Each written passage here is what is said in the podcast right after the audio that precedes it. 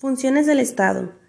Las funciones del Estado pueden ser entendidas como poderes del Estado o como las competencias de la administración pública, que son ejercidas como funciones públicas por, por distintos tipos de cargos públicos.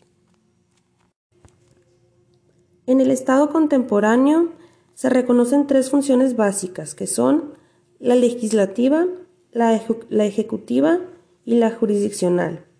Estas tienen correspondencia con la división de poderes, es decir, cada una de las ramas del poder público está instituida para llevar a cabo, por regla general, una de esas funciones. Formas de gobierno. Es una manera de nombrar un concepto esencial de la esencia política y teoría del Estado o derecho constitucional.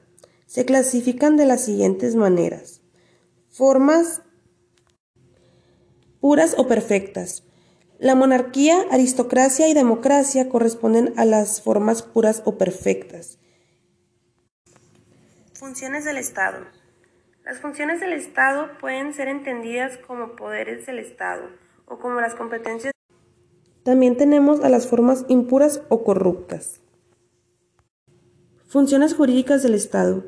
Las funciones jurídicas refieren al poder político estatal separado, Principio de separación de poderes y soberanía. En virtud del Estado de Derecho democrático o que se desarrolla en democracia, su presencia determina la teoría del órgano y sistema orgánicos en estados unitarios o federales.